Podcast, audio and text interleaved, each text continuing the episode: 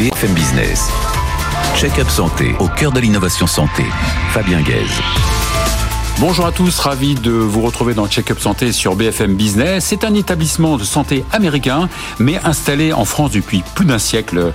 C'est l'hôpital américain qui annonce un vaste projet architectural dédié à la médecine de demain et lance le prix prévention et innovation à destination des startups e-santé. Son directeur général, le professeur Robert Sial, nous le présente. Bien vieillir ne suffit pas, il faut vieillir heureux. C'est ce que nous dit François Sarkozy dans son nouveau livre Vieillir heureux, c'est possible aux éditions Le Duc. Quant à Lisa da Silva, présidente de la NEF, Association nationale des étudiants en pharmacie de France, elle va nous dire comment elle voit le futur de ses 33 000 collègues étudiants. Check-up santé, c'est parti.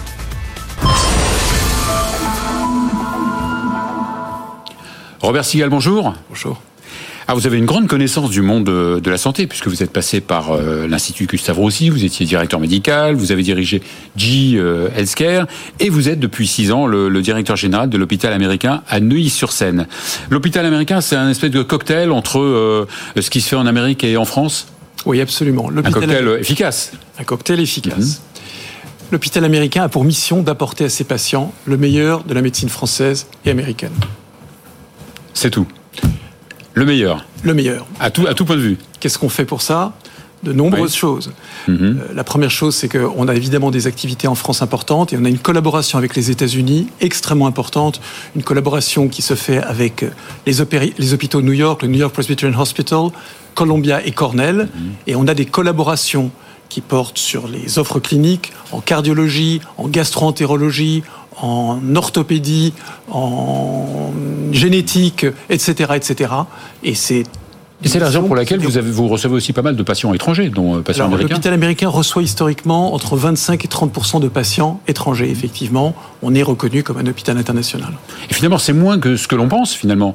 Et c'est tant mieux. Je veux dire, on a l'impression, Beaucoup de gens disent l'hôpital américain, c'est euh, uniquement pour les étrangers. Pas du tout. Non, pas du tout. En grande, en grande majorité les Français. de nos patients sont des patients français ou résidents en France, en tout cas, bien sûr. Il y a combien de lits euh, à l'hôpital américain? Alors, c'est un hôpital de taille moyenne. On a 140 lits et 40 places et de, de, de, de lits, euh, de, vrais, de vrais lits. De vrais lits, 140. Oui, 140. évidemment l'ambulatoire. l'ambulatoire. Et, de consultations par an Alors, il y a 200 000 consultations par an, il y a 15 000 séjours de patients, soit d'hospitalisation complète, soit d'hospitalisation ambulatoire. Mhm. On a aussi 800 employés, dont les trois quarts sont dans le soin des, des, des soignants, et on a 330 médecins libéraux oui. qui sont euh, Votre établissement a un, statut assez particulier, non? Alors, le point clé de l'établissement, c'est qu'on a un établissement reconnu d'utilité publique depuis longtemps et à but non lucratif. Ce point est très important parce qu'il est souvent mal compris. On pense que l'hôpital est à but lucratif. Pas du tout.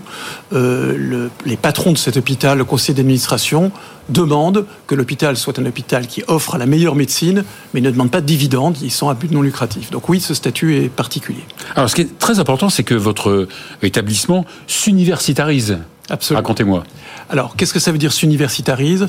Il faut voir d'où on part. On part de ce qui était, ce qu'on pourrait assimiler à une clinique ouverte, c'est-à-dire beaucoup, quelques médecins qui travaillaient en plein, beaucoup qui travaillaient de façon partielle, venaient à l'hôpital en bénéficiant de toutes les de toutes les infrastructures, le bloc opératoire, l'imagerie, etc. Et puis passaient d'un hôpital à l'autre. De plus en plus, on a décidé que c'était un hôpital qui devait se faire, donc favoriser des médecins qui ont l'essentiel de leur temps à l'hôpital et d'avoir une vocation universitaire. Pourquoi? Parce que tout le monde sait que l'innovation, l'esprit d'équipe se passe au contact du monde universitaire. Concrètement, qu'est-ce qu'on a fait? On a développé maintenant un partenariat, enfin pas partenariat, on fait partie maintenant de l'école de médecine Simone Veil, Université de Versailles-Saint-Quentin, et on a nos premiers postes de profs, on a des chefs de clinique, on a des externes, et au-delà de ça, donc, on a des programmes de type universitaire qui se font donc avec un pilier français, et un pilier américain. Et à chacun des, il y a encore 10, il y a, pardon, il y a 4 à 5 déplacements aux États-Unis par an, avec à chaque fois maintenant des collègues de l'UVSQ et des collègues euh, de l'hôpital américain. Vous avez juste deux mots sur votre projet architectural. L'hôpital va changer. Alors, on, on, va, on a un très beau et très grand projet, projet euh, architectural, excusez-moi. Mhm. Euh, on va augmenter la surface de l'hôpital de 22%. On dépense 100 millions d'euros, la plus grosse somme dépensée par l'hôpital depuis des années. C'est un magnifique bâtiment fait par Jean-Michel Villemotte, mhm. dans lequel on refait tout l'accueil. On fait 12 12 salles d'opération, dont 4 de mini-invasifs, et on refait le check-up center euh, pour lequel on triple la surface puisqu'il passe à plus de 1000 mètres carrés. Et tout ça grâce à des dons? Alors pas, pas, seulement, mais c'est vrai qu'on a une, une capital campagne très importante et le soutien de donateurs importants. Donc une partie très importante du bâtiment est financée par des dons, absolument. Alors l'actualité, le, donc euh, votre actualité immédiate, c'est le lancement du prix prévention euh, et innovation? Absolument. Donc une des raisons majeures de l'hôpital, c'est l'innovation. Pourquoi? On est un hôpital qui a des patients internationaux et un hôpital dont une partie pour les patients sécurité sociale est non conventionnée. Ça ne signifie pas d'ailleurs qu'ils ont tout à payer. Une partie importante sera quand même remboursée par la sécurité sociale. Mais si je prends un angle, appelons il y a pas mal d'actes complémentaires qui sont euh, conventionnés. Alors tout à fait, une partie importante est conventionnée. Toute l'imagerie, toute la biologie, la cancérologie. Mais une partie ne l'est pas. Et si je prends un angle que je vais qualifier de plus business, nos patients ont deux raisons d'accepter un reste à charge. La première, c'est la qualité des médecins et la qualité de l'offre médicale. Bon, la deuxième, appelons ça l'hôtel, les chambres, etc. Mais si je reviens à la première, eh bien, l'innovation doit être absolument centrale. Pourquoi un patient paierait éventuellement un peu plus? Parce que l'innovation est au centre de ce qu'on qu'on peut euh, lui offrir. C'est la raison pour laquelle vous lancez ce, ce prix. Oui. Qui, qui, donc avec un lancement donc euh, euh dès, dès, dès, aujourd'hui, je crois. Qui a été hein. lancé, qui même se termine le 13 novembre. Si Jusqu'au 13 novembre, c'est ça. Ils peuvent regarder sur notre site. Mais je reviens sur l'innovation. Oui. On, a, on, on, est déjà dans l'innovation avec des startups et des startups françaises depuis longtemps. Je voudrais citer une, une, une firme qui s'appelle Incepto. Actuellement, toutes les mammographies de l'hôpital sont lues en IA, tous les scanners thoraciques, tous les, toutes les IRM cérébrales. En endoscopie euh, interventionnelle, on est avec Fuji, il y a de l'IA. Je pourrais multiplier les exemples. Donc ça fait déjà plusieurs années qu'on est sur euh, l'innovation. Mais ce prix s'appelle Innovation et Prévention. Alors, pourquoi prévention? L'hôpital américain a été très innovant en matière de prévention puisqu'on a ouvert le premier check-up, notre check-up en 1991. Mhm. Euh, actuellement, il s'est beaucoup différencié. On a des check-ups spécialisés, le check-up cardiologie par exemple. On est le seul à l'offrir en France. Euh, donc on est très, très innovant là-dessus. On a près de 8000 bilans par an. Donc là, on a fait un gros effort sur la médecine préventive et donc on a décidé de focaliser ce prix avec des startups ou pas des startups sur innovation et prévention. D'ailleurs, pas seulement des startups d'ailleurs, aussi des projets. des projets. Peut-être euh, premier. Donc, le, dépôt de candidature, c'est important de le dire, jusqu'au euh, jusqu'au 13 novembre 2023, euh, et pour quatre lauréats, c'est ça, en décembre. il y aura quatre lauréats. Qu'est-ce qu'on peut leur offrir? Bon, d'abord, il y a 100 000 euros sur la table, mais on peut également être un lieu de test, si je puis dire, pour des solutions. Je, où on peut tester des, solutions pour ces startups dans notre hôpital. Mais il y a aussi de, de l'accompagnement financier. Merci beaucoup, Robert Sigal. Merci beaucoup, directeur général de l'hôpital américain à Neuilly. On va à présent accueillir François Sarkozy, médecin lui aussi, pour son nouveau livre Vieillir heureux, c'est possible. BFM Business, check-up santé, au cœur de l'innovation santé. François Sarkozy, bonjour. Bonjour Fabien Gaez. Merci d'être là. On se connaît, on se connaît très bien depuis de nombreuses années. Vous êtes euh, à l'origine pédiatre, euh, membre correspondant de l'Académie nationale de, pharmacie. Vous, euh, vous, avez fait un MBA à, l'INSEAD. Vous dirigez FSNB Health Care et tous pour la santé.tv. Et vous sortez un tout nouveau livre, Vieillir heureux, c'est possible, aux éditions Le Duc. Bouquin facile à lire et surtout validé scientifiquement. C'est quand même étonnant de sortir un bouquin sur euh, vieillir quand on est pédiatre. Mais je pense que le pédiatre s'intéresse pas seulement au traitement des otites, mais aussi essayer de révéler tout le potentiel des enfants. Et donc la prévention est essentielle, que ce soit la prévention physique ou psychique. C'est finalement le même type de, de, philosophie. J'avais lancé avec François de Lambros en 2008 les États généraux du vieillard jeune à l'UNESCO. Donc ça fait un moment que je travaille sur ce type de sujet. Alors juste quelques chiffres. Donc c'est vrai que la, France, pas seulement la France, hein, est une population qui vit. Ah oui, c'est le moins, c'est le moins qu'on puisse dire. Euh, les plus de 65 ans représentent peu ou prou à l'heure actuelle un Français sur quatre. Un Français sur cinq, pardonnez-moi, ils seront un Français sur quatre en 2030 et plus de 30% de la population européenne aura plus de 65 ans en 2050. Donc c'est un vrai, un vrai sujet. Et, effectivement, vous disiez l'espérance de vie augmente, mais pas l'espérance de vie en bonne santé. Non, effectivement, quand on regarde, on est assez bon euh, en France avec l'espérance de vie à, la naissance, mais quand on regarde l'espérance de vie en bonne santé sans incapacité, on s'aperçoit que le réservoir d'années euh, en bonne santé à partir de 65 ans ne va représenter que 50% des années qui nous restent à vivre Donc ça pose un énorme problème. On n'est pas très bon en prévention en France. C'est en train de changer, hein, grâce au mot. Vous qui êtes médecin, euh, vieillir, c'est une maladie ou pas alors finalement? Alors c'est bien sûr une bonne question. Il y a des nouvelles théories sur le processus de vieillissement et la dernière des théories, c'est de dire que finalement au lieu de s'intéresser aux conséquences du vieillissement comme les maladies cardiovasculaires, les maladies neurodégénératives, les maladies inflammatoires, on ferait mieux de s'intéresser au processus de vieillissement qui est la maladie. Et effectivement, c'est une bonne nouvelle, on peut impacter sa trajectoire de vieillissement. Alors, vous, vous disiez donc la, la, population vieillit, mais et c'est vrai qu'on est quand même parfois euh, euh, confronté à un certain jeunisme. L'impression que d'être euh, âgé maintenant, euh, ça se ringardise un peu. Oui, mais je trouve qu'il y a une vraie discrimination contre les vieux une discrimination Vraiment, contre oui. les seniors oui. ben Déjà, vous le savez euh, mmh. mieux que moi, euh, l'après-retraite, c'est une perte d'expertise, alors qu'on a montré que travailler plus longtemps, à condition de travailler évidemment dans des conditions euh, satisfaisantes, ça a un impact sur la longévité. Ça a été démontré. Si on travaille plus longtemps, on peut gagner 10% de longévité. Ouais. On fait ensuite sortir les vieux des centres-villes, alors qu'ils peuvent plus conduire. Et enfin, pour les personnes âgées sortir dans les rues de Paris quand il y a les nouveaux modes de mobilité euh, qui prennent l'essence interdite, qui ne s'arrêtent pas au feu rouge, c'est difficile. Et pourtant, la personne âgée, on a l'impression qu'elle culpabilise de, de vieillir.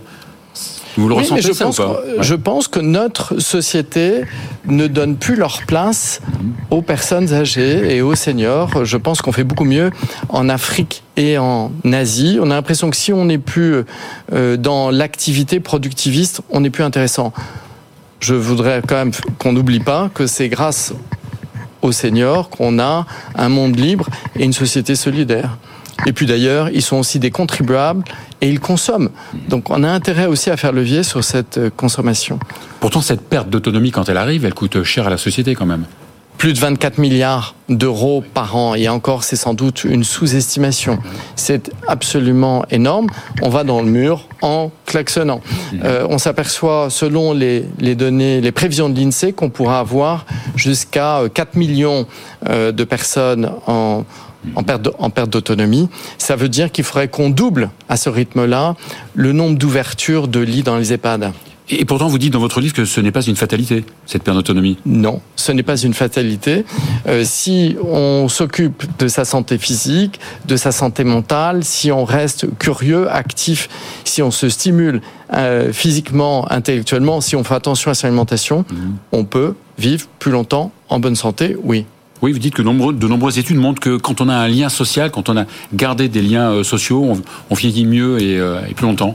Oui, il y a une étude très intéressante qui a été faite par Harvard Medical School pendant 80 ans sur une cohorte de 700 personnes qui a montré à l'évidence que ceux qui ont des interactions sociales réussies sont ceux qui vivent plus longtemps et en meilleure santé. Vous allez me dire c'est du bon sens, mais maintenant ça a été démontré mais scientifiquement. C'est prouvé. Donc l'idée c'est de travailler peut-être plus longtemps. On a beaucoup parlé de, de retraite, mais alors en tout cas, c'est sûrement de préparer sa retraite. La retraite, si elle n'est pas préparée, on s'aperçoit qu'il y a une augmentation de la morbidité et de la mortalité. Il faut la préparer. Il faut rester curieux. Il faut garder une estime de soi et une utilité sociale. On s'aperçoit que quand il y a la perte de sentiment d'utilité sociale, on arrive assez vite vers la dépression. D'ailleurs, nous avons un triste record en France. Ce sont les dépressions des seniors et le taux de suicide chez les seniors. 2700 morts par suicide par an, quasiment le même nombre de morts que d'accidents sur la route. Alors pour, finir, euh, est-ce qu'on peut peut-être une note d'espoir Est-ce qu'on est-ce qu'on va pouvoir donc euh, arrêter, voire inverser le processus de vieillissement? Est-ce qu'il y a des essais en cours? Est-ce qu'il y a, est-ce qu'on il y a des choses, il y a, il y a, vraiment des choses très intéressantes. Alors vous connaissez la théorie des télomères, hein, c'est-à-dire que c'est un processus euh, euh, génétique irréversible. On vieillit, plus on vieillit, plus l'extrémité de nos chromosomes diminue.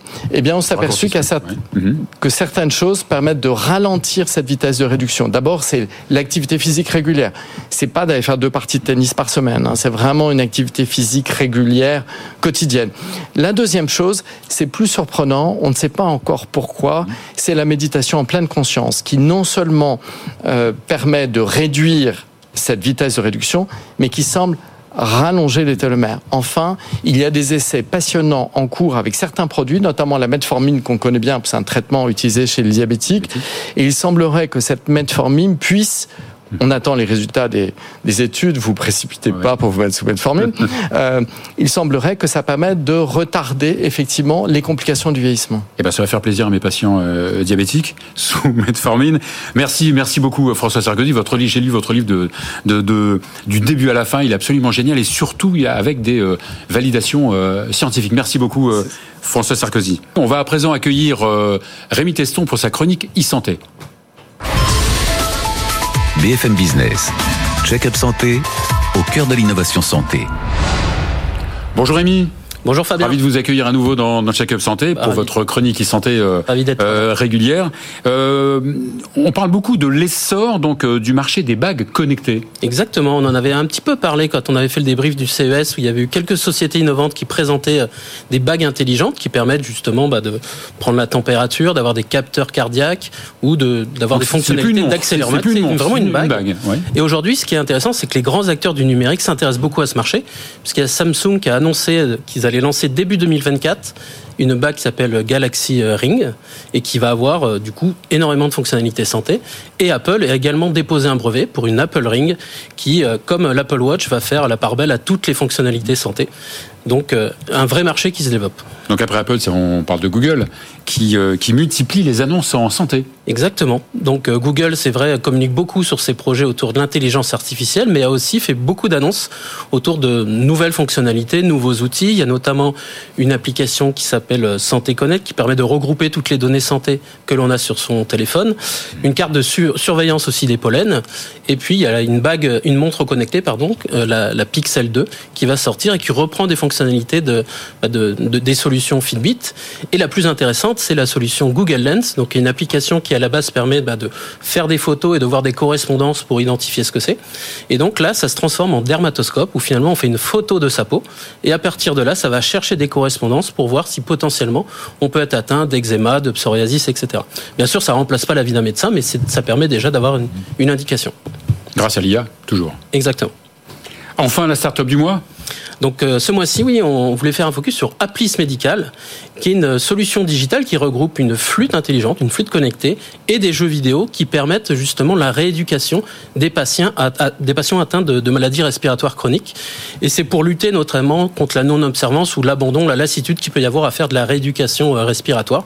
Et donc c'est une, start-up qui se développe euh, de plus en plus. Donc aussi ludique qu'efficace. Exactement. Par la gamification, on arrive du coup à, à créer de l'émulation et Merci beaucoup, euh, merci beaucoup Rémi Tesson. Merci Fabien. Vous revenez évidemment quand vous voulez, comme d'habitude.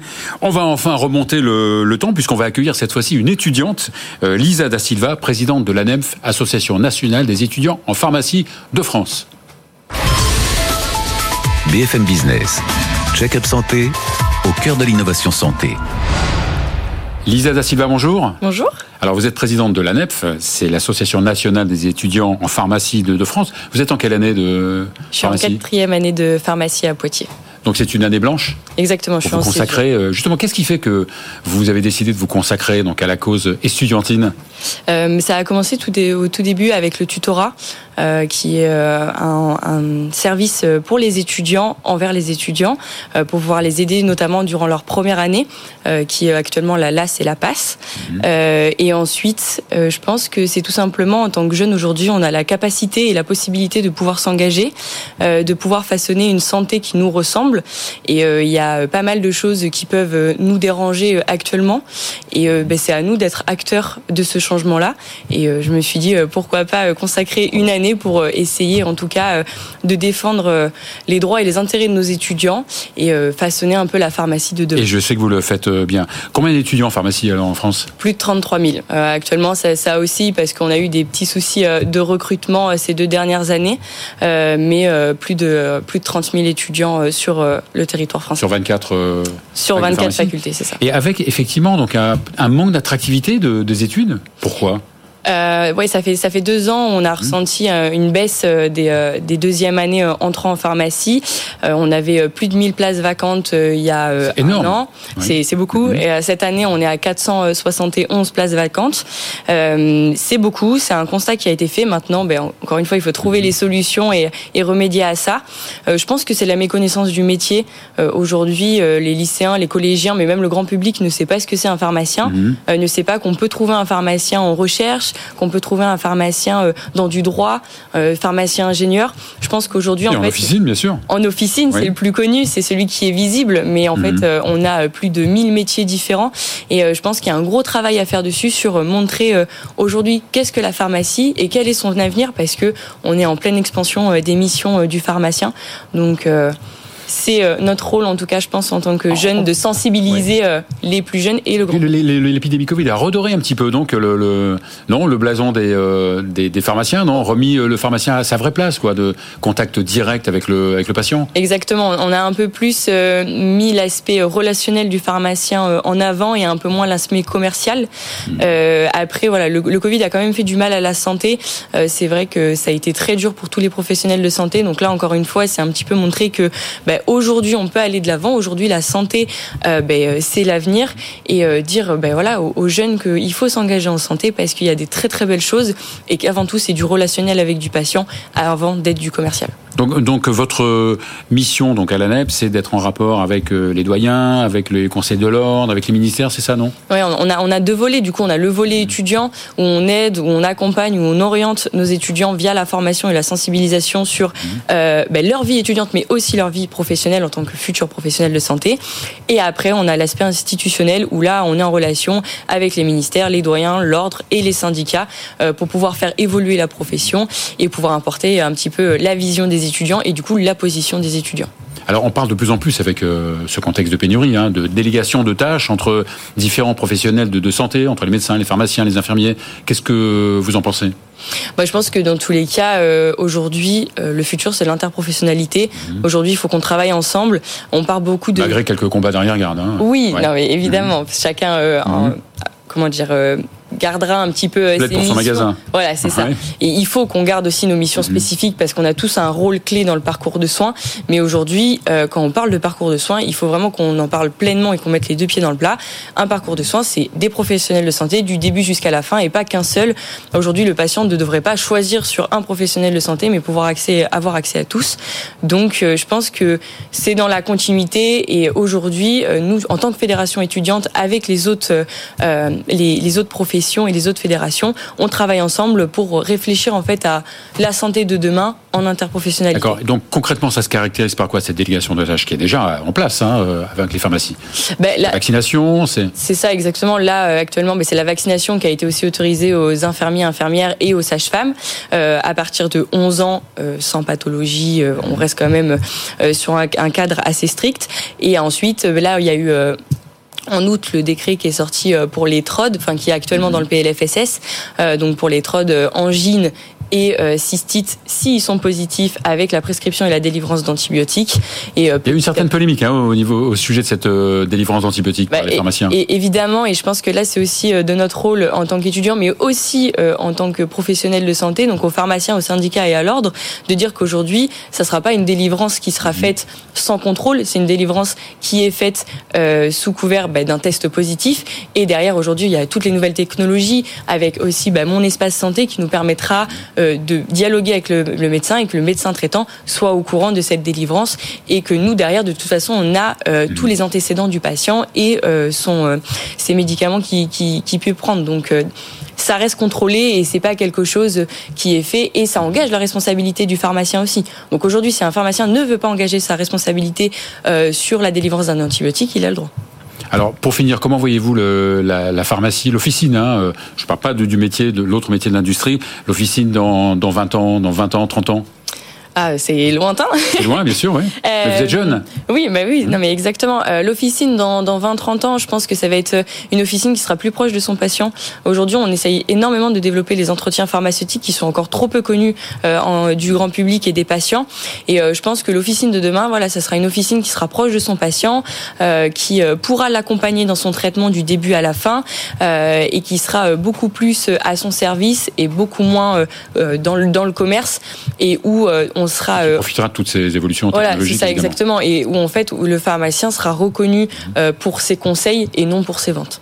Eh bien, merci beaucoup, Lisa da Silva. Merci bah, beaucoup, président de l'ANEP. C'est la fin de cette émission. On se retrouve la semaine prochaine. BFM Business. Check-up santé au cœur de l'innovation santé.